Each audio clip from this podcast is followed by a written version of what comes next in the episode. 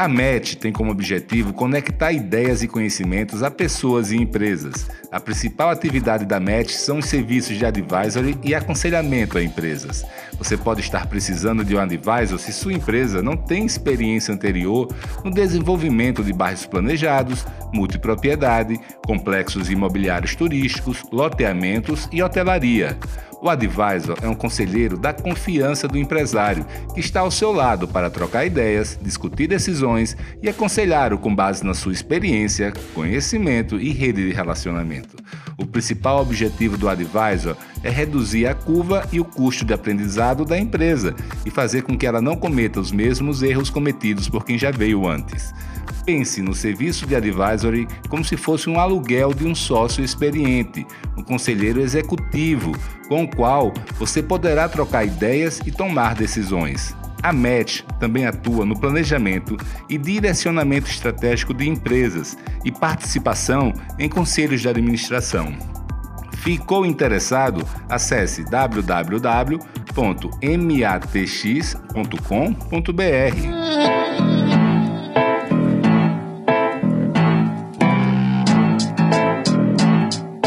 Olá, amigos. Aqui é Felipe Cavalcante.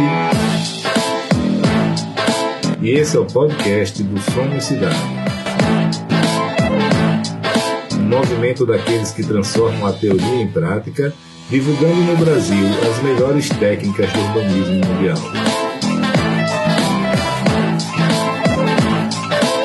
Acreditamos que as cidades devem ser devolvidas para as pessoas e que o setor privado pode ser um grande aliado para que isso aconteça.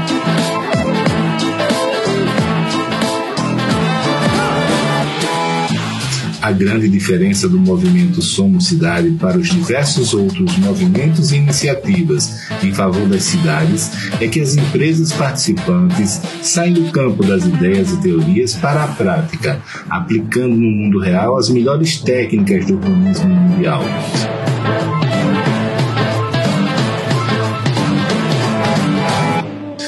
Esse é um movimento de pessoas e empresas que fazem acontecer, se expõem ao risco e que são apaixonadas por transformar as cidades e as vidas das pessoas para melhor.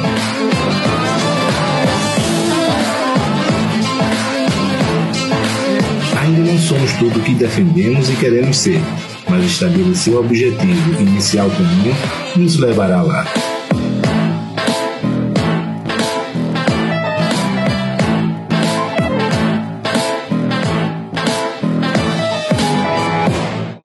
Pessoal, tudo bem com vocês? A convidada de hoje é a Luciana Fonseca, minha amiga. Ela vai falar para a gente sobre tudo de legal que ela tem feito.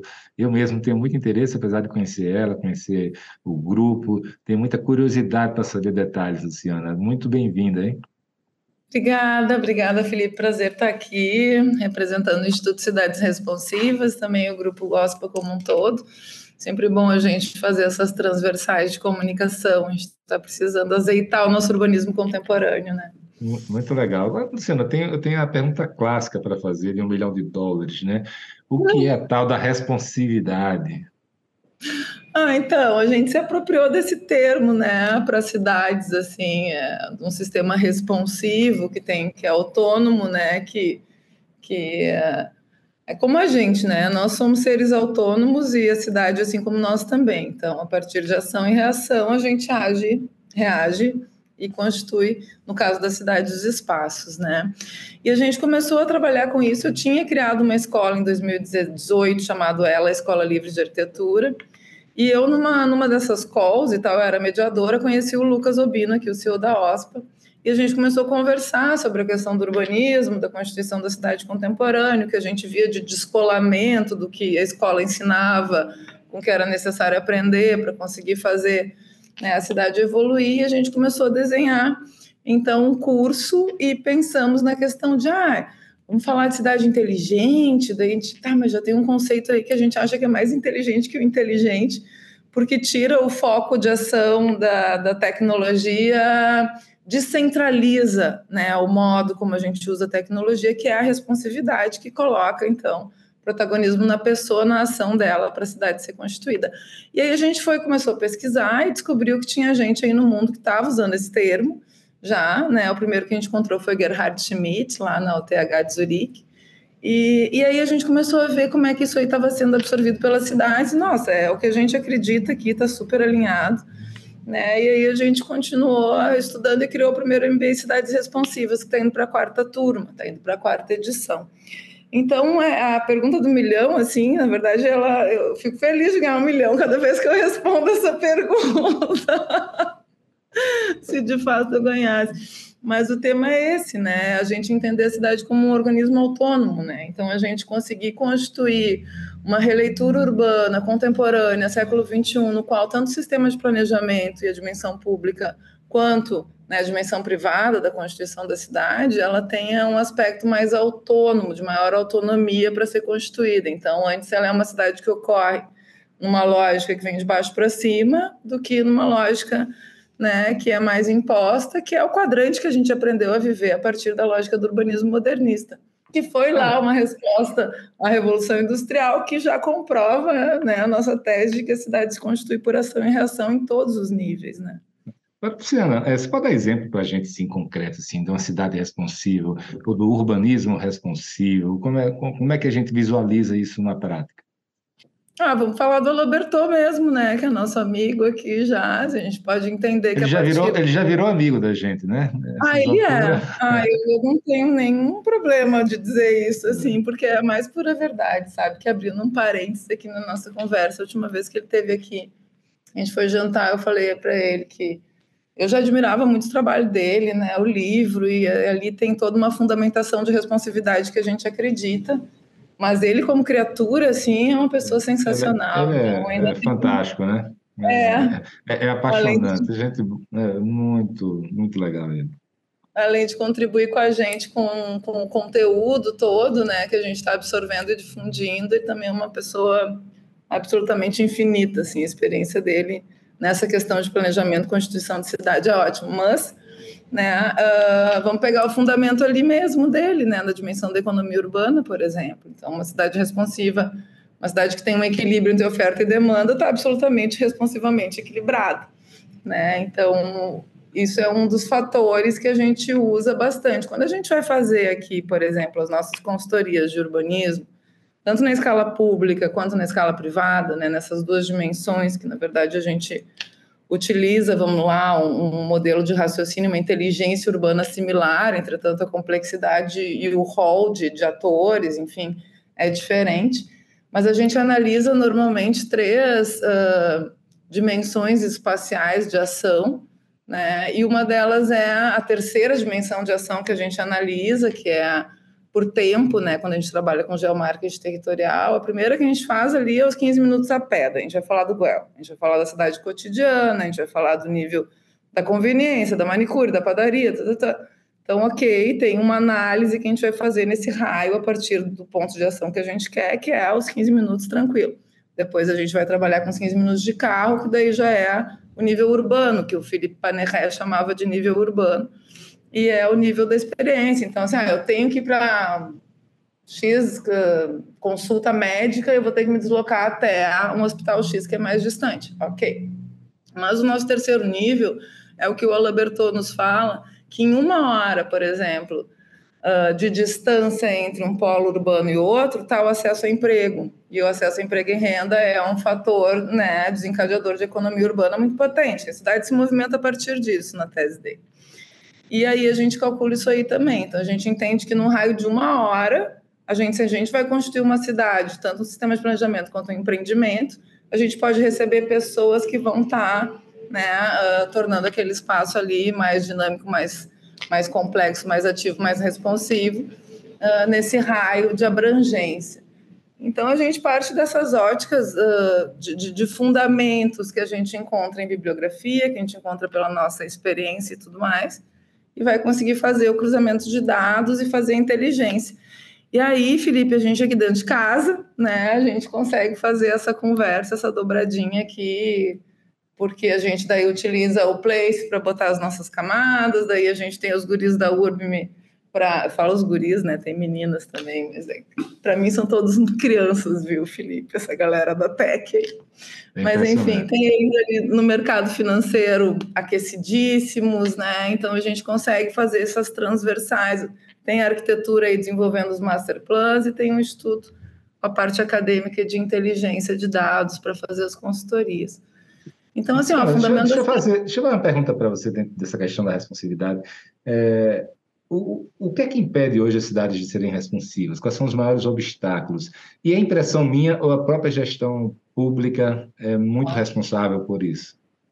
Total, total, total. Eu acho que os obstáculos aí, olha, Felipe, eu já vou te dizer assim que atualmente o maior obstáculo que a gente tem é cultural mesmo, é de sensibilização. O que a gente precisa é sensibilização para o entendimento. Num segundo momento é instrumental, né? Vamos falar da dimensão pública um pouquinho, então. Quando a gente vai trabalhar no desenvolvimento de, de sistemas de planejamento, diretriz de planejamento, plano diretor, consultoria nesse sentido, uh, até ah, a cidade está crescendo, não sabe para que vetor vai se desenvolver. Uh, a gente fez isso agora há pouco para uma cidadezinha aqui no litoral, nosso litoral norte, né? Uh, tem um monte de gente ali eh, querendo fazer condomínio, porque tem esse fenômeno dos condomínios fechados aqui, está vindo isso, e a cidade não sabe onde colocar porque nem existe essa regulação ali no planejamento deles, eles têm mais área rural do que urbana, enfim, é uma engronha. Mas daí para a gente ver quais são os nossos obstáculos nesse sentido, tá? Eles estão sensíveis em relação a isso. Então, eles já entenderam que eles precisam de um suporte de tecnologia, de responsividade, quer dizer, entender os aspectos de economia urbana, apreender esses dados, criar essas correlações, né? Então, isso aí já está entendido. Entretanto, eles não têm daí instrumental dentro de casa ah, eu não tenho uma equipe capaz de operar essas picapes, né? Então, bom, eu vou precisar de um auxílio externo para fazer isso. Tá, vamos lá. A gente pode entrar ali e ajudar a organizar, né, esse modus operandi, tarará, numa consultoria. Bom, e aí quando a gente vai embora, como é que faz a governança disso tudo? Então, assim, calcanhar de Aquiles, eu diria que são esses três, tá? Sensibilização, instrumental, mas isso a gente dá conta tá, de fazer com externalidades dentro de uma secretaria. Agora, a governança dos dados é o mais difícil. Ah, eu acho que isso é mundo, não é nem cidade. É tipo, tá, a gente está no momento em que a nossa nosso alfabeto é amplamente digital, né? E a gente não, não sabe, a gente não entendeu ainda como é que a gente vai fazer a maestria dessas transversalizações e manter isso ativo, né? Então, governança Mas, Luciana, de dados. Quais são, quais são, você falando de dados aí, né? Me parece que, que os dados têm um, um papel importante, né? no conceito de cidades responsivas aí. É, quais são os dados, os tipos de dados que, que, são importantes, que vocês usam? Quais são os mais difíceis de serem obtidos? Quais são os mais fáceis? Hum, é, tem, a gente usa dados abertos, né? Fundamentalmente, que a gente consegue, a gente consegue muita coisa, Felipe. Eu acho a questão assim de acesso a dados não é a dificuldade no momento em que a gente vive, tá? O que, que é a dificuldade? Uh, os dados serem limpos, né? Então, isso aí, eventualmente, a gente passa um tempo fazendo limpeza de dados, porque tem tanto dado, eles vêm de tudo quanto é lado, que daqui a pouco a gente tem que fazer essa depuração. Então, esse é um tema. Eles serem confiáveis é outro tema. Mas que a gente tem a plataforma, por exemplo, Nova York tem uma plataforma maravilhosa. Né? Todo mundo pode imputar dado lá dentro, é uma, uma, algo absolutamente responsivo, absolutamente democrático nesse sentido. Né? Mas eu tenho que ter a confiabilidade dos dados, eu tenho que saber que eles são confiáveis. Então, vamos dizer, isso é uma fragilidade para a gente aqui. Né? Uh, atualizados também, né? Por exemplo, o censo largou o censo para o Brasil aí, mas o setor censitário ainda está em 2010. Então, todos os trabalhos que a gente está desenvolvendo aqui, tanto para a dimensão pública, né, para secretarias que estão nos buscando para a gente ajudar no desenvolvimento do plano diretor, quanto para a dimensão privada, que estão querendo entender vocação de território, etc. e tal, cara, a gente vai fazer com os dados de 2010, porque é o que o setor censitário nos dá. E aí, assim, ah, mas já mudou muito, como é que a gente faz? Cara, a gente pode até fazer umas progressões aí, né, a gente tentar entender, mas a gente não tem. Então, tem um rol de atualização que ainda é muito lento. Então, quando a gente tem uma, uma, uma, dimensão assim, que a gente tem muita velocidade de ação, e a cidade contemporânea é isso, e por isso a responsividade é importante, quer dizer, as coisas são tão rápidas, elas acontecem com uma, uma velocidade tão intensa, que a nossa, o nosso desafio é colocar, é fazer esse equilíbrio de resposta, Né? Então, eu tenho assim, como é que eu consigo responder na mesma velocidade em que eu recebo a informação? Então, tem todos esses aspectos aí, né? O dado ser real, ele ser limpo, né? ele ser atualizado. Poxa, eu não queria estar no é. seu lugar, não, viu? Eu estou me lembrando agora, você está falando de duas situações. Uma no, no, hotel, no meu hotel que eu contratei o BI e a dificuldade que foi para a gente limpar os dados, para eles serem confiáveis. Loucura. E ali, assim, é processo decisório bem simples, a gente ali dentro, é, e no final eu não consegui. Não, não consegui, assim, uma, uma determinada. Tinha parte fácil, tranquila de dados, né, sisteminha ali, tinha uma outra parte mais complicada que foi um RU. Você imagina isso a nível público com todas essas interações que existem, né, e, e, também outra vez quando eu tentei fazer, tentei não, eu consegui implantar o índice de velocidade de vendas em Alagoas, e Marcelo é uma trabalheira, foi uma trabalheira gigante. Agora, dito isso, assim, é, é, você fala de IBGE, né? Mas e essas outras fontes novas aí? Vamos dizer, os aplicativos de mobilidade, é, telefonia, ou seja, o, que é que tá, que é que tem de novidade? A gente ainda vai precisar de governo, de IBGE no futuro, ou, ou a gente dá para fazer parceria com essa turma toda, os sites, etc? Não, olha, eu acho que eu não sei que futuro é esse, tá? Eu não sei a dimensão de distância de tempo desse futuro. Mas a gente tem pesquisas muito interessantes que nos dão indicadores sensacionais, né? Uh, em rede social, por exemplo, Twitter. A gente tem pesquisas que a gente consegue identificar uma dimensão socioespacial de dinâmica urbana numa estação de metrô no Rio de Janeiro, pelos tweets das pessoas. Então, tu consegue estabelecer, reconhecer a estratificação daquela pessoa que está ali tweetando, e aí eu vou entender quem são as pessoas desse lugar. Tem, tem a possibilidade, sim, dessas coisas acontecerem, né? Mas eu acho que daí também tem uma dimensão de adesão, sabe, Felipe? E, e, e isso eu penso um monte com esse tipo de, de, de assunto que tu botou na mesa agora, né? As pessoas, muita gente tem medo e receio, né, de colocar os dados para serem publicados, né?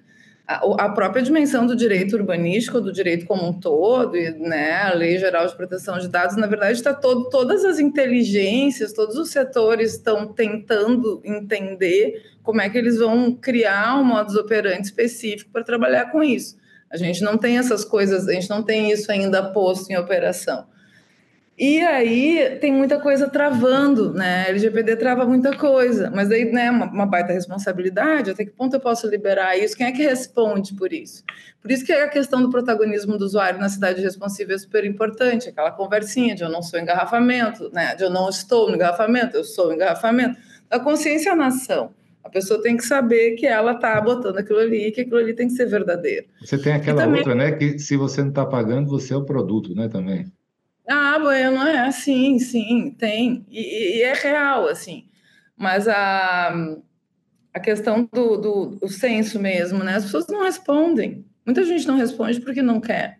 Né? Então, assim, e esses dados de empresa são pagos, né, Felipe? Então, assim, para a gente conseguir ter acesso, a gente tem que ter a liberação e, e né? Eu, honestamente, assim, eu não sei como é que vai ser o futuro nesse sentido, assim, essa tua pergunta, ela é bem quase Pode caótica, ser, né? É, é, me, me, explica uma coisa aí, o que, é que você está fazendo de mais bacana hoje no Instituto? Ah, tudo é bacana, né? Eu acho, assim, mas o que eu acho que atualmente que a gente está conseguindo botar em operação de mais bacana aqui é a questão da gente estar tá fazendo a transversalização de áreas junto com o Place para a dimensão pública. Eu não vou nem dizer de mais bacana, vou dizer de grande relevância para essa questão da constituição urbana, né? Então a gente a gente conseguir vender um vender um combo de operação que a gente vai trabalhar com a tecnologia deles, com o front-end deles, né, com a interface deles. E a gente conseguir ter inteligência do, do instituto para fazer os diagnósticos é uma coisa que está funcionando muito bem tanto para o público quanto para o privado, tá? Então, assim, mas para o público é onde eu vejo a, maior diferença, assim. E o MBA Cidades Responsivas acaba que está gerando trabalhos muito, eu diria um palavrãozinho agora, assim, muito legais, tá? Porque a gente está conseguindo ter respostas vindas de todo o país, ou até fora dele, assim, a gente tem alunos de Portugal, mas tem alunos também uh, da Colômbia, mas o, o tema é que a gente está conseguindo ter trabalhos que a gente pode colocar com respostas a perguntas como essa que tu me fizeste agora há pouco, que são realmente né, mais complexas, que estão pensando em coisas que são factíveis, né? Então, assim, uma das coisas que eu acho que o Instituto em si faz de mais bacana é conseguir unir o mundo das ideias ao mundo das coisas. Então, a gente consegue ter reflexão, pensar, e aí conseguir romper algumas coisas do mais do mesmo, assim. Então, a gente parar de reproduzir coisas que a gente né, acaba rodinha de hamster, assim. Tu vai fazendo, vai fazendo, fazendo, porque é a maneira como sabe fazer, mas fazendo tudo errado. Né? Então, acho que a gente está conseguindo refletir para romper essas coisas aí, trazer algo novo, mas não ficar no mundo da, da retórica, né, que normalmente é o que o mundo acadêmico acaba fazendo. Eu sou uma acadêmica, tá, Felipe? Eu sou doutora. É, não sabia. Então, assim, não, sou, só que eu sou, eu, eu sou os, os mundos, eu, eu, já entendi que a gente tem que fazer esse entrelaçamento de mundos, que não adianta o mundo gerar conhecimento, a academia gera conhecimento para a academia, né, o mercado gera conhecimento para o mercado. Bom, e se né, a gente unisse essas criaturas. Luciana, como, foi, como é que surgiu essa transição, esse insight? É, você sempre foi acadêmica só? Você, teve um, você era empresária? Você era arquiteta? Qual, qual é a tua história? É, eu não. É, eu, sempre fui dos, de todos os mundos, viu, Felipe? Porque eu sempre tive um pé no céu, outro na terra. Assim, eu sempre entendi que mas sempre. Eh, eu fiquei, já entendi. Eu, eu, eu fiquei curioso para saber quem é o céu e a terra entre mercado e academia aí. Olha, meu, eu acho que a terra é o mercado, viu? E o céu é a abstração das ideias, assim. Eu vejo um pouco assim, né? Não que um não possa tocar o outro, esse é o tema. Tá? Esse, esses objetos aí de separação absurda, que é uma coisa que realmente não leva a nada. Então, assim, ó, a minha história, eu sempre tive, sempre trabalhei em construtora, trabalhei, me formei no ano 2000, tá, Felipe? Me formei, eu sou a primeira turma do ano 2000, então faz bastante tempo, tá? Trabalhei sempre durante a faculdade, depois logo de formada, mas sempre tive um approach por, sempre gostei de estudar, de, de conhecimento e sempre tive uma inquietação em relação à maneira como as coisas eram feitas, de forma geral, né, na faculdade e no mundo das coisas também, no mercado. E aí eu fui, fiz, fiz mestrado. Fiz mestrado, continuei trabalhando, tinha escritório, daí trabalhava numa construtora, fiz, olha, eu fiz de tudo. E aí comecei a dar aula. Comecei a dar aula, continuei trabalhando, dando aula, tive filho, casei, fiz aquelas coisas todas que a gente faz no meio do caminho, e aí resolvi fazer o doutorado. Quando eu fiz o doutorado em urbanismo, eu tava, eu era professora, muito professora, assim, tinha muitas horas de aula, mas eu trabalhava com urbanismo estratégico já, dimensão pública e privada. Então, fazia intercâmbio acadêmico com escola do país e fora do país aqui, vendo como é que eles entendiam a questão do urbanismo, né? Então, pô, aprendi um monte com a Argentina, lá, Rosário, eles têm umas escolas que experimentam coisas diferentes. Córdoba, a gente foi para Buenos Aires mesmo. Os uruguaios nos ensinaram horrores. A gente foi para o Rio de Janeiro, foi para São Paulo. Então, assim, vários tipos de escola, escola pública, escola privada, escola de negócios, escola. Comecei a olhar assim, poxa, sabe, uma, uma, toda uma sorte de possibilidades de trabalhar com as coisas. E a gente aqui ainda achava que a nossa escola estava aí num um gapzão assim de ensino, assim, a, a, aquele, aquela, aquele apreço pelo, pelo modernismo todo na, na dimensão do urbanismo, assim, é, é não é, não é muito salutar, não. E aí, quando eu fiz, terminei o doutorado, que eu estudei 100 anos de projetos urbanos estratégicos aqui em Porto Alegre, eu, eu vi que, meu, o protagonismo da arquitetura fez, né, abaixo, assim, quer dizer, da qualidade projetual mesmo, da concepção da gente ter esse entrelaçamento que o Raul fala muito bem no livro São Paulo nas Alturas lá, né, ah, como é que a gente constitui, une esses mundos, os arquitetos, os corporadores, toda essa galera para conseguir fazer e como é que isso acabou entrando mais né, em, em algum rol de dificuldade por aí.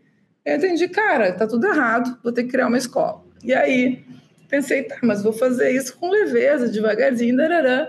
Aí começou, a, enfim, houve uma demissão em massa na escola que eu dava aula, fui para a rua também com mais 24 professores.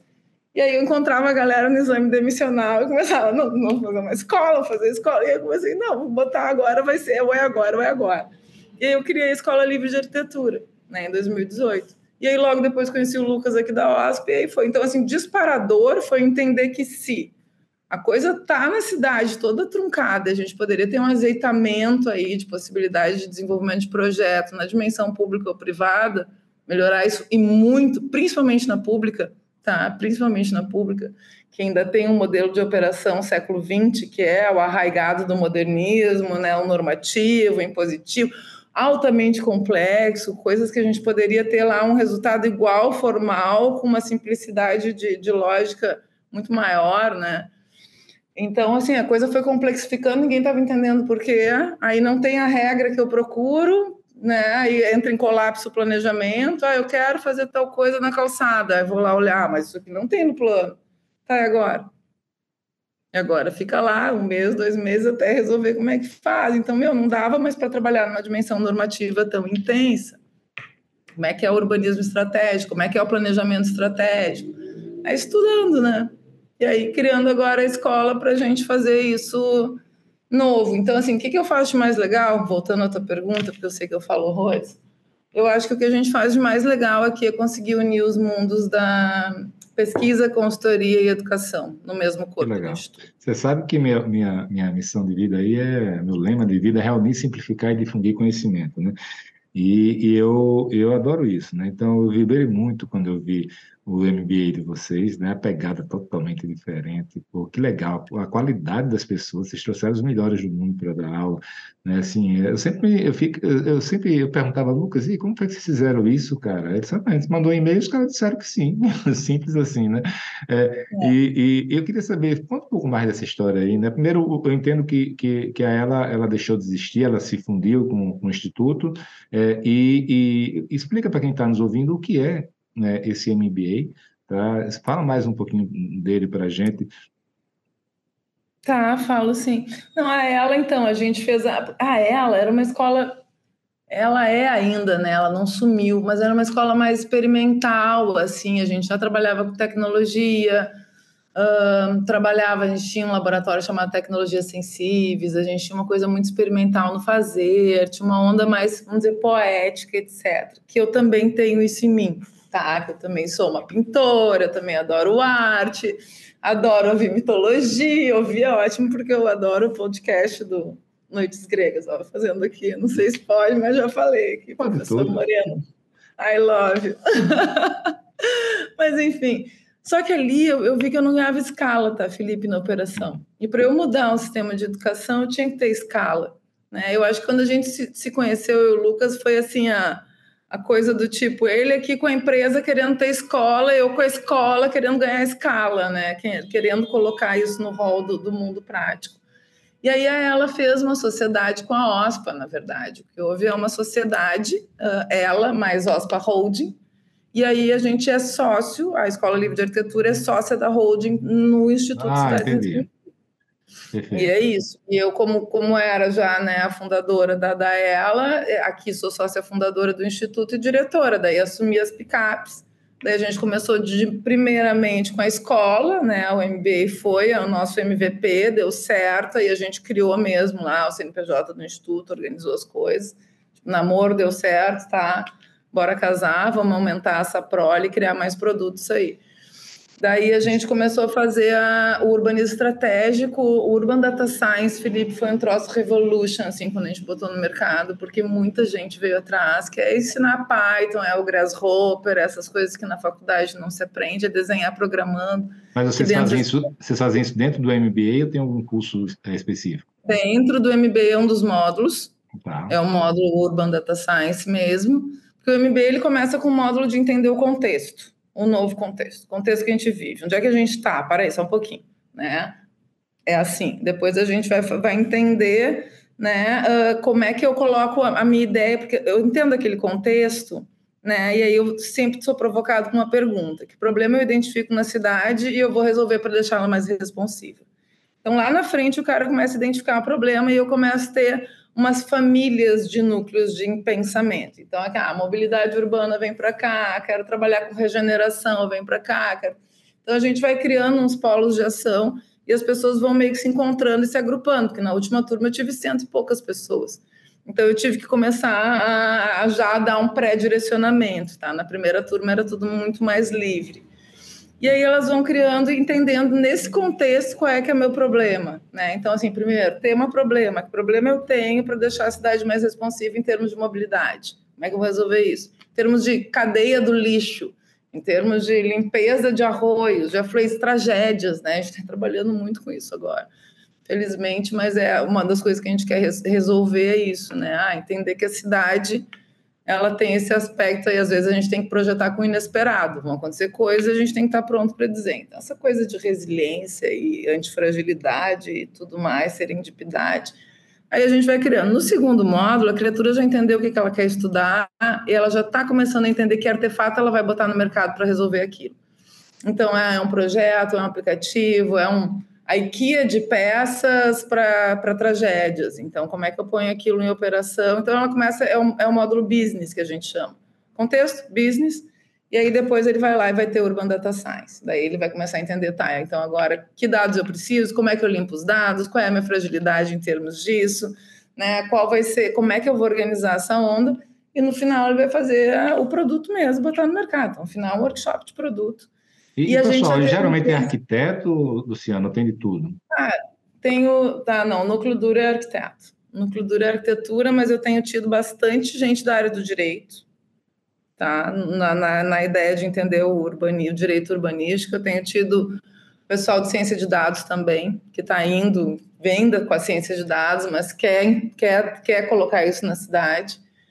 Mas, eventualmente, a gente e... tem ali, putz, até filósofo eu tenho, né? E economistas, eles estão acordando para as cidades? Os economistas têm ali, sim. Eu acho que. Não sei se os economistas estão acordando para isso ou se são os arquitetos urbanistas que estão acordando para a economia. Isso eu tenho visto bastante, ainda bem. E a gente tem um bom direcionamento ali dentro também em termos de conteúdo. A gente vai fazer um. Bom, o Alaberto abre o nosso módulo, né? Nos dá aula ali, e a gente espalha livros. E, e, tem outros caras aí também, né, que trabalham com isso aí dentro da ótica do urbanismo. Então, eu acho que é, é, é aquilo que ele fala, né? Os, os, os, economistas não trabalham com a cidade e os urbanistas não trabalham com a economia. Então, uh, não, não tem muito economista, não, mas tem, tem gente da arquitetura ali indo atrás da economia, sim.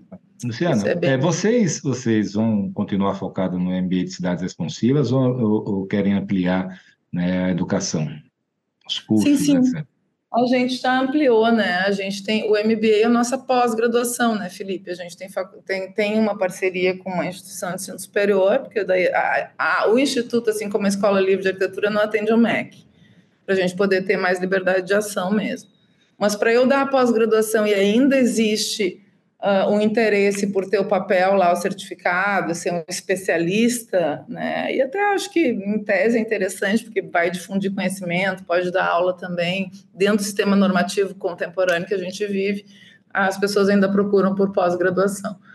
Mas os nossos outros cursos são livres, né? Então a gente tem lá um certificado do Instituto mesmo, mas os nossos, agora para 2024-1, a gente lançou uma grade bem simplificada, tá? Eu tenho Urban Data Science e Architecture Data Science, que daí é tecnologia, urbanismo, tecnologia e, arquitetura na dimensão mais do artefato do edifício. Tá? E o outro é a cidade mesmo, que é o nosso carro-chefe, assim, é, é uma coisa muito procurada. E aí eu tenho urbanismo estratégico, que daí eu vou unir os mundos mesmo. É, Vou colocar lá bastante direito urbanístico, então vou ensinar todos os instrumentos e as ferramentas possíveis para eu constituir projetos na cidade contemporânea. Então entra as MIPs, as PPPs, as concessões, aí eu vou ter o BNDES, o BRDES, as pessoas estão ali dando aula, ensinando como é que a gente vai fazer essas operações, né? Daí eu tenho a Águida lá contando como é que ela fez né, o, o autolicenciamento, daí a gente está entendendo a cidade, olhando para a cidade, identificando áreas de oportunidade, Aí eu vou entrar com lá com com o Guel, que é um outro cara, que é um catalão, que, que, que, que lançou, né? Ele tem um livro que chama Planificação Estratégica de Cidades, que é a, a, ideia de que o planejamento estratégico das cidades ele vem da arte da guerra e vem também da questão empresarial, né? Então o Guel é um cara bem criticado por ter esse posicionamento, mas eu lido com ele aí desde 2010, ensinando meus alunos na universidade, fazendo esses ateliês de urbanismo estratégico. Então, a gente trouxe o urbanismo estratégico, está na terceira turma, é um curso também que está tá bem legal, assim. E o outro que a gente tem, é que a gente está chamando de protagonismo da arquitetura, que daí é também dar as tintas e as ferramentas para o pessoal da arquitetura desenvolver sua empresa, assim como a gente faz, e poder operar né, de uma maneira mais consciente. E a gente vai fazer a primeira missão no ano que vem, Felipe. Ah, é, que legal. vamos para o Uruguai, então vai ser Montevidéu e Punta, e aí a gente vai transversalizar com a Universidade da República ali, então tem o Delar junto, mas tem aí um monte de obra que a gente vai visitar, escritório, o pessoal do Mapa Arquitetura está com a gente, então a gente vai visitar as obras dele, vamos fazer um, um mix, assim, Acho que a gente vai falar com o pessoal da intendência também, como é que os caras estão fazendo projeto estratégico lá, porque o Uruguai está se transformando demais, né, nesse sentido, assim. e a gente tem um encontro, né? Última coisa que eu vou te falar: Encontro Cidades Responsivas, segundo encontro, em julho. E aí a gente vai juntar com o Anthony Ling e vai fazer junto com os 10 anos do Caos Planejado. Então a gente vai fazer né? festão. Né? Aí é festão. Estou esperando o convite, gente... viu? É, não, já está sinta-se convidado, já estamos largando. Já, já me sinto. Internacional de palestras também, a gente está.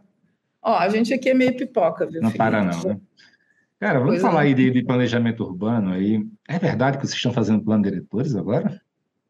É verdade, é verdade, é verdade. Assim, ó, a gente está trabalhando com isso, a gente está trabalhando com isso nas consultorias, tá? A gente. A, a, a dificuldade é conseguir entrar dentro do sistema para conseguir trabalhar, tá? Então, assim, tem uma cauda muito longa para a gente ser contratado, para a gente conseguir trabalhar. Mas sim, a gente está fazendo as diretrizes de planejamento, está fazendo desenvolvimento. Aqui no plano, na revisão do plano de Porto Alegre, a gente participou com a parte só de tecnologia, usando o front-end do Place. A gente fez as camadas, né? A gente foi subcontratado da Ernest Young e a gente está com uma série de negociações aí para revisão dos planos, para criar os planos responsivos que a gente fala, né? Esses planos diretores responsivos e simplificados. Então, a gente está em parceria aí com o Vitor Carvalho Pinto para a parte jurídica, que é uma pessoa que também está estudando muito isso e está trazendo uma instrumentalização de simplificação. O Alain é nosso consultor, então também ele disse: ah, eu não, é, eu não posso mais fazer o plano inteiro, mas para fazer uma consultoria, eu posso estar dando umas tintas para vocês, então já está colocado no nosso hall de parcerias aqui. Né? Eu não posso te dizer nenhum dos trabalhos que eu estou fazendo, que ainda são recentes, a gente está ainda com isso guardadinho na gaveta, mas eu espero, assim, ó, nesse ano que vem já está botando para o mundo aí alguns planos né, com umas diretrizes responsivas mais simplificadas. O que é que seu plano diretor tem de diferente dos planos diretores clássicos, copiar-colar que a gente vê no, no Brasil todo? Olha, eu acho que ele, ele, meu, algumas coisas, tá? Tem alguns aspectos aí. A gente está trabalhando com umas, umas óticas da gente ter uns planos mais simplificados dentro do plano, que é a ideia do plano de pormenores, por exemplo, que tem em Portugal. Então, da gente ter planos recortados e simplificados dentro para acelerar esse processo. Então, isso a gente está fazendo. A gente quer, dentro da dimensão dos dispositivos de controle, a gente conseguir ter uh, um resultado de massas de, uh, de, de, envelope morfológico com uma lógica simplificada. Então, não, a gente não está inventando nada de novo, Felipe. Tá? A gente está voltando lá no plano diretor de Nova York, em 1916, que simplesmente puxava uma diagonal do meio da via e tinha né? Quem leu lá o Rencurras em Nova York Delirante viu isso aí. E, na verdade, tu vai ter lá um envelope, assim como a gente tem agora, só que agora a gente tem um envelope morfológico que né, é constituído de um milhão de pecinhas e, e coisinhas, assim. Então, a responsividade nesse sentido. E a gente, bom, a gente queria que as pessoas tivessem bem mais autonomia. Isso está sendo um desafio aqui para a gente. Como é que a gente constitui essa plataforma de geração de autonomia? né? Como é que a gente constitui a plataforma visual, que é outro diferencial que a gente vai ter, que é, né, uma, é um gêmeo digital, né, que a gente ainda está aqui trabalhando no desenvolvimento disso, mas que é o que vai conduzir melhor o sistema de planejamento, né? Uh, tem uma questão da participação, ela tem uma dimensão diferenciada também, né? Então, acho que isso é uma das coisas que a gente tem discutido bastante no MBA, né? Assim, ah, é importante a participação, etc., mas da maneira como ela é feita, ela não é efetiva, né? Ela fica lá num mundo de, de muita conversa e efetividade diminuta. Então, como é que a gente amplia essa efetividade e simplifica? E quem são os agentes, quem são os atores que vão estar dentro desse, desse rol de conversação aí? Como é que a gente organiza isso? Então, tem, na verdade, tem uma uma grande simplificação utilizando a tecnologia e utilizando esses aspectos de, de, de responsividade que tocam muito a economia e o mercado para dentro do sistema de planejamento. E como é que você, como é que você lida com zoneamento? Com o quê? Zoneamento. Como é que eu lido com o zoneamento? É, você, como é que você, você zoneia a cidade toda? Você relaxa mais isso? Como é, como é que é? Não, Deixa, porque assim, você fala, cidade, cidade responsiva é cidade dinâmica, né? Isso, é, cidade que é, se é adequa e se ajusta. E, e, o zonea, e o zoneamento, eu sou um crítico porque eu vejo lá, um, um mesmo que fosse eu, né? Eu, é, ou você, a gente não consegue acertar como a cidade vai se comportar, a dinâmica de uma cidade. Como é, como é que você, na prática, na hora de escrever, você está tendo a oportunidade né, de escrever é, um zoneamento, um planejamento urbano, como é que você faz para adequar é, a, a, organização da cidade com essa flexibilidade, especialmente de, de responsividade à demanda real do mercado? É. Eu acho que o conceito está dado, né? Tu acabou de dizer, né? É uma responsividade por demanda, né? Oferta e demanda e vai fazer esse, é, esse equilíbrio. Eu acho que o desafiador é a gente conseguir constituir essa, essa cultura né, dentro dos planos diretores novos e como a gente faz, como é que a gente escreve, como é que a gente transforma isso no objeto de lei, tá? Então, assim, Dado é que a gente gostaria de ter mais flexibilidade, a gente entende que a cidade pode se desenvolver por conta né, de, dessa busca de maior autonomia de oferta e demanda e ter uma flutuação exatamente lá o que a gente aprende com a Lana. Deixa a dimensão pública, vai cuidar mais das partes públicas da cidade, que precisam das infraestruturas e etc. E essa questão de um zoneamento rigoroso, isso aí não, não vai existir. Eventualmente, a gente vai ter que ter alguma determinação né, de cuidados, de risco. Acho que isso aí pode ser que sim, que a gente tenha que ter. Não sei te dizer em que pé de flexibilidade isso vai ser, né? Mas de novo estou te colocando que a gente tem discutido muito essa questão de tragédia e de cheias e, e coisas do gêneros assim. Então tem coisas que são surpreendentes para qualquer pessoa, né? Ninguém poderia imaginar tal coisa, nem mesmo o mercado poderia entender isso. Então, a gente ah, trabalhar com a tecnologia para a gente conseguir ter lá uma visão de possibilidades futuras. Então, projetar por cenários e o planejamento uh, contemporâneo pode acontecer muito pela possibilidade de cenários, né? A gente ter cenários que eventualmente podem direcionar mais para lá ou para cá. Mas eu acho que a questão de zoneamento é urbanismo modernista, né, Felipe? A gente não pode zonear a cidade mais. Não existe. É, eu tenho estudado, eu tenho estudado assim, o, o, tanto o zoneamento hierárquico, não sei se você conhece, como o zoneamento de performance, né? Alguma maneira aí que você tem de, de, de deixar né, as pessoas morarem onde elas querem. Né? No Japão também, ele só tem 12 é, zonas no país todo. Então, inclusive, você pode morar do lado de uma fábrica. Agora, a decisão é sua, tá entendendo? Qual é o problema? Se eu quero morar do lado do meu emprego e não é, aquela fábrica não tem, apresenta risco nem poluição, tá? É, esse é um ponto. E tem, é, é, é, é ou seja, não sei se você está pensando, estudando essas alternativas também, porque eu acho muito difícil a gente chegar e fazer, acho que é Austin, né, que, que não tem zoneamento. E, e, não sei se é Austin ou se é, se é Houston, sempre confundo. E, e, eu acho muito difícil hoje as pessoas no Brasil dizendo não, não vai ter zoneamento, está tão arraigada essa cultura, né? E é. sempre dá um exemplo de uma indústria do lado de uma casa. Sim, cara.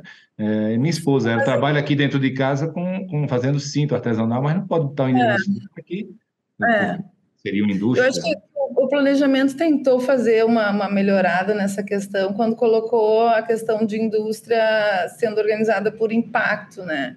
Então, assim, ah, por impacto, mas se ela, se ela não é barulhenta, se ela não é fedorenta, se ela não é. Então, assim, ela vai podendo estar dentro do tecido urbano. Só que ainda assim, o que está escrito ali na lei, às vezes ela determina que aquilo não aconteça. Tem muita semântica aí no meio da história, sabe? Por isso que eu te digo assim, ó, a, a, o que a gente está aqui começando a pesquisar mais, com o Pedro Portes aqui, com o Vitor, com a galera do jurídico, para a gente entender como é que é esse novo instrumento né? Porque a gente está conversando aqui e tal, a gente vai conversar no happy hour, a gente vai botar, tá, mas como é que organiza isso? Como é que você vai botar isso? Porque vai ter que ter né, esse instrumento e, e como é que isso vai estar escrito lá? Então, assim, ah, pode fazer, mas tá, mas pode fazer tudo, pode fazer como, como é que você vai ter né, essa organização? Como é que é esse novo instrumento? Então, o que eu vou te dizer, assim, tem um monte de coisas surgindo, a gente está fazendo um estudo de vários, várias, vários planejamentos, planejamento da Inglaterra, a gente está estudando Portugal, está nos dando boas tintas. Então, para ver como é que a gente pode colocar isso como novidade. Mas eu te digo assim, a gente não tem, eu não tenho ainda, né, aqui no Brasil, uma, um exemplo que eu possa utilizar como referência para mim mesmo. Eu vou ter que criar a própria referência. Então, acho que o nosso trabalho está sendo nesse sentido, assim, como é que a gente cria a nossa própria referência e desmonta esse modelo que é muito potente aí, que é o modelo né, urbanista do Luciana, aqui, para nós, Luciana, daqui a uns 20, 30 anos, né? Vamos, vamos bater um papo para comemorar, se Deus quiser, que as coisas melhoraram. Não vão estar prontas, é, assim, 100%, mas eu espero que tenha melhorado, né, cara? Porque vai demorar no mínimo umas duas gerações aí para a gente mudar a cabecinha da turma para o que foi construído aí. Né? O, é... como é que você tem visto essa, essa esse movimento. Tem vocês, tem Anthony, a gente lá no Somos Cidade, na DIT, uma série de pessoas, você falou do Vitor, né? É, então, assim, é, você está vendo esse movimento ganhar atração?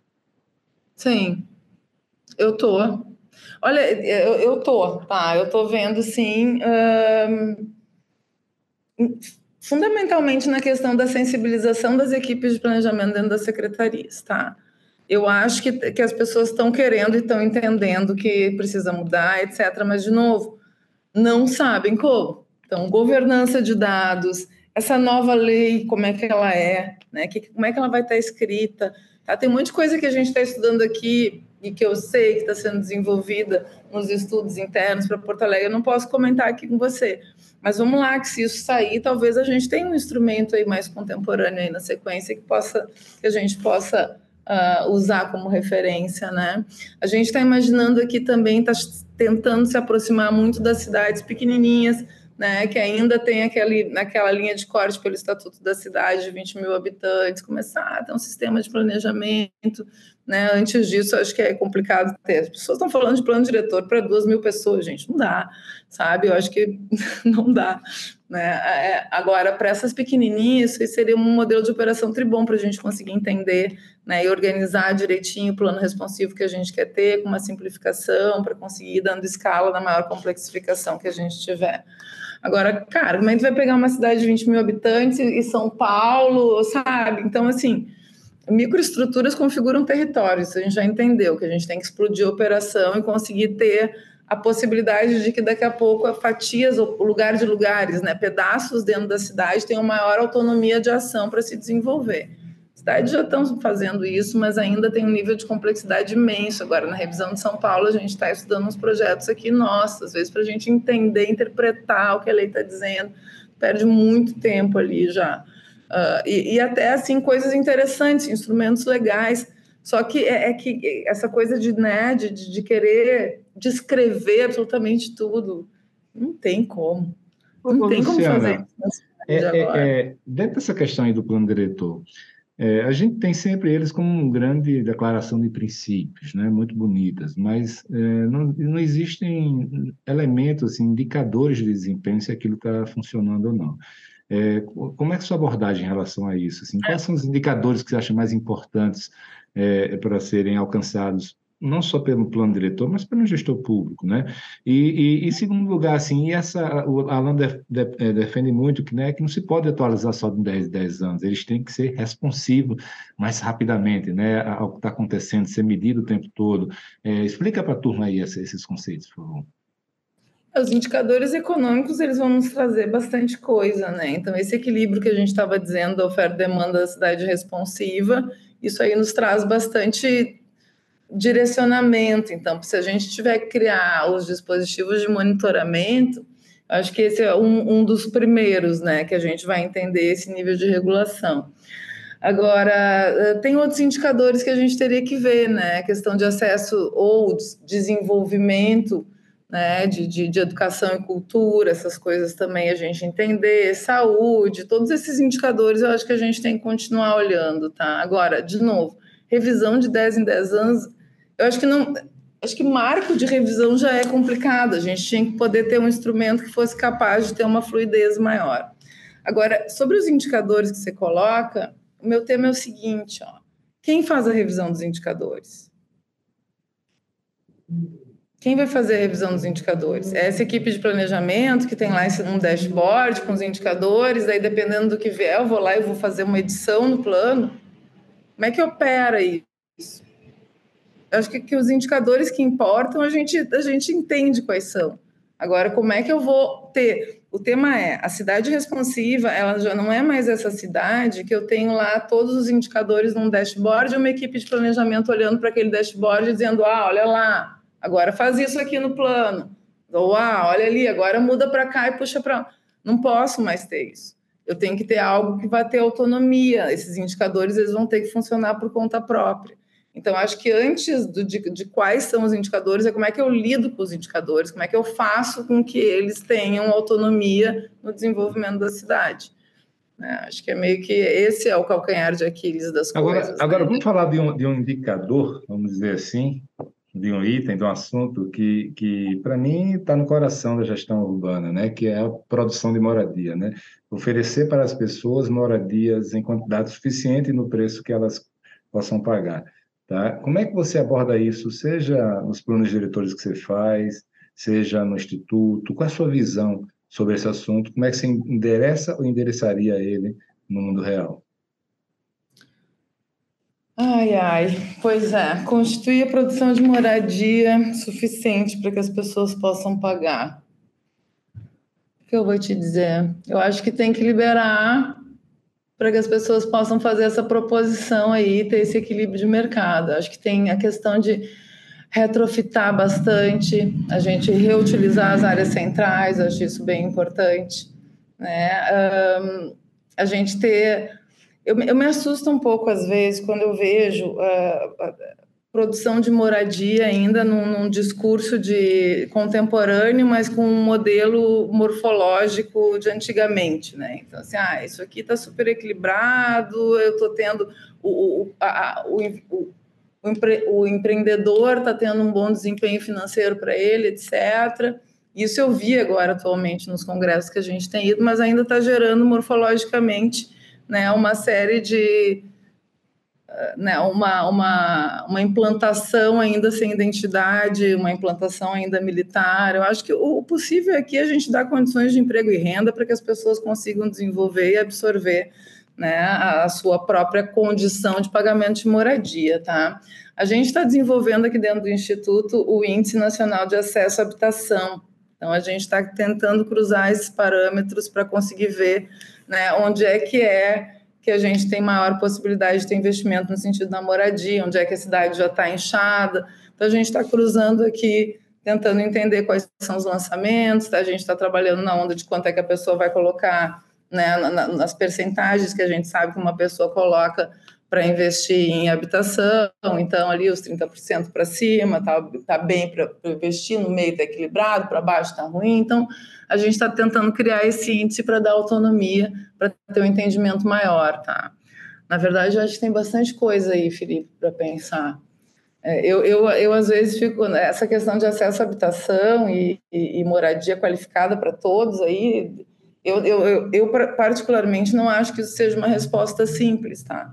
A gente está trabalhando nesse índice de acesso, eu acho que a gente vai conseguir resolver isso bastante, mas tem muita coisa aí quando a gente entra dentro, do, a gente está nas entranhas daqui a pouco de uma comunidade mais hard, assim, que a gente vê coisas mais estranhas, a gente fica pensando como é que a gente chega dentro daquele lugar e consegue desenvolver, né?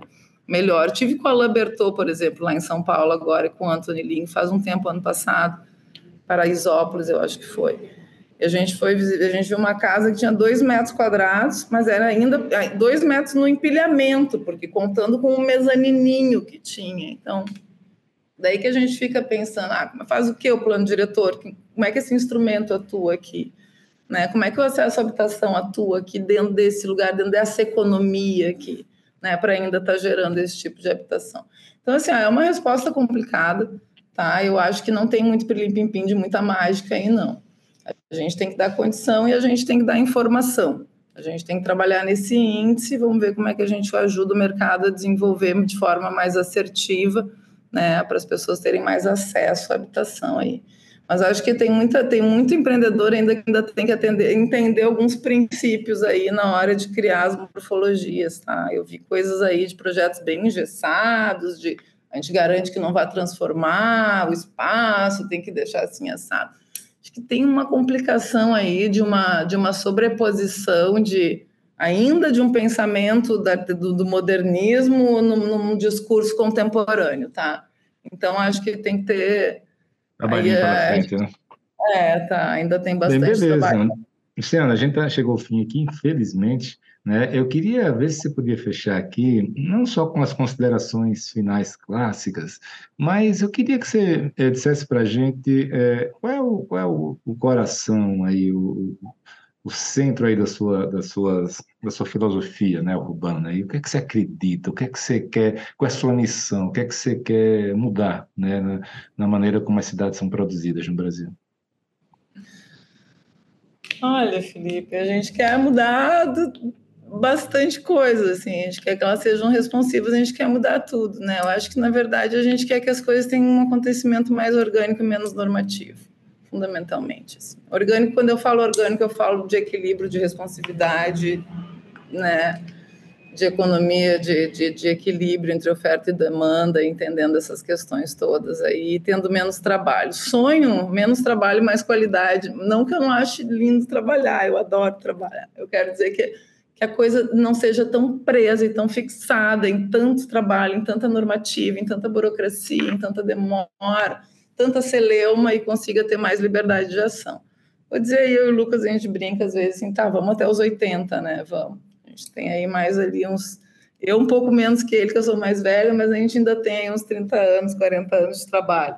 Então, acho que até lá vamos ver o que a gente consegue ver, tá? Uma cidade mais livre, uma cidade mais responsiva, mais autônoma, com maior equilíbrio por conta própria. Vamos ver o que a gente consegue. Vamos ver se a gente desenha um instrumento livre aí. Na sequência, eu acho que o nosso índice de acesso à habitação vai, vai poder contribuir bastante. Show de bola. Vocês estão dando show, não tenho dúvida que vocês estão conseguindo, né? Acho que pouca gente consegue ter, ter esse impacto, né? Assim, de, de, pensar e reclamar, muita gente faz, né, Luciano? É, agora, fazer, colocar em prática como vocês têm conseguido, através de vários braços, né? Tecnologia, educação, legislação, projeto, é, é fabuloso. Sou fã de carteirinha e é, não tenho dúvida que lá nos 80 a gente vai se encontrar para para rir muito desses desafios iniciais e comemorar muita coisa que mudou, né? Parabéns pelo seu trabalho, hein? E, e aí também. sim, agora, agora sim eu passo para as considerações finais suas. Ui, tem mais? É. Como é que vai ser as considerações finais? Deixa eu agradecer bastante pelo convite, pela oportunidade né, da gente conversar, por ser nosso parceiro aqui. Acho que é bem importante a gente estar tá criando essa rede consistente aí de pessoas que estão alinhadas nesse sentido, né, nesse pensamento aí que a gente tem de uma liberdade de ação maior na Constituição da cidade. Então acho que assim, ó, sigam a gente, né, o instituto aqui, a gente tem lançamentos legais, a gente vai ter coisas uh, online e presenciais também. A gente vai estar tá aí no Imob agora, então a gente se vê uh, rapidamente. Eu espero constituir novos urbanistas para te botar aí na tua prateleira, uh, Felipe. Eu acho que a gente precisa. Uhum, eu acho que a gente precisa ter mais gente aí para ocupar as prateleiras do, do Especialmente urbanismo. brasileiros, né? Especialmente brasileiros e especialmente transversalizando conhecimentos né, em algumas áreas aí para constituir a cidade. Então, é Valeu, isso. Luciana. Ótimo papo, hein? Um grande Valeu. abraço, sucesso. Beijo. Tchau. Obrigada.